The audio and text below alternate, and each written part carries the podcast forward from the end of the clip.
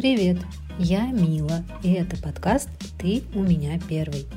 Почему в одних вещах мы неуязвимы, а в других чувствуем себя беспомощными младенцами? Можем мастерски водить машину и варить лучший в мире кофе с закрытыми глазами, но впадать в ступор при виде духовки и рецепта пирога или бояться опозориться у беговой дорожки в спортзале потому что все бывает в первый раз. Мы все немного эксперты и все немного дети. Просто назовите тему.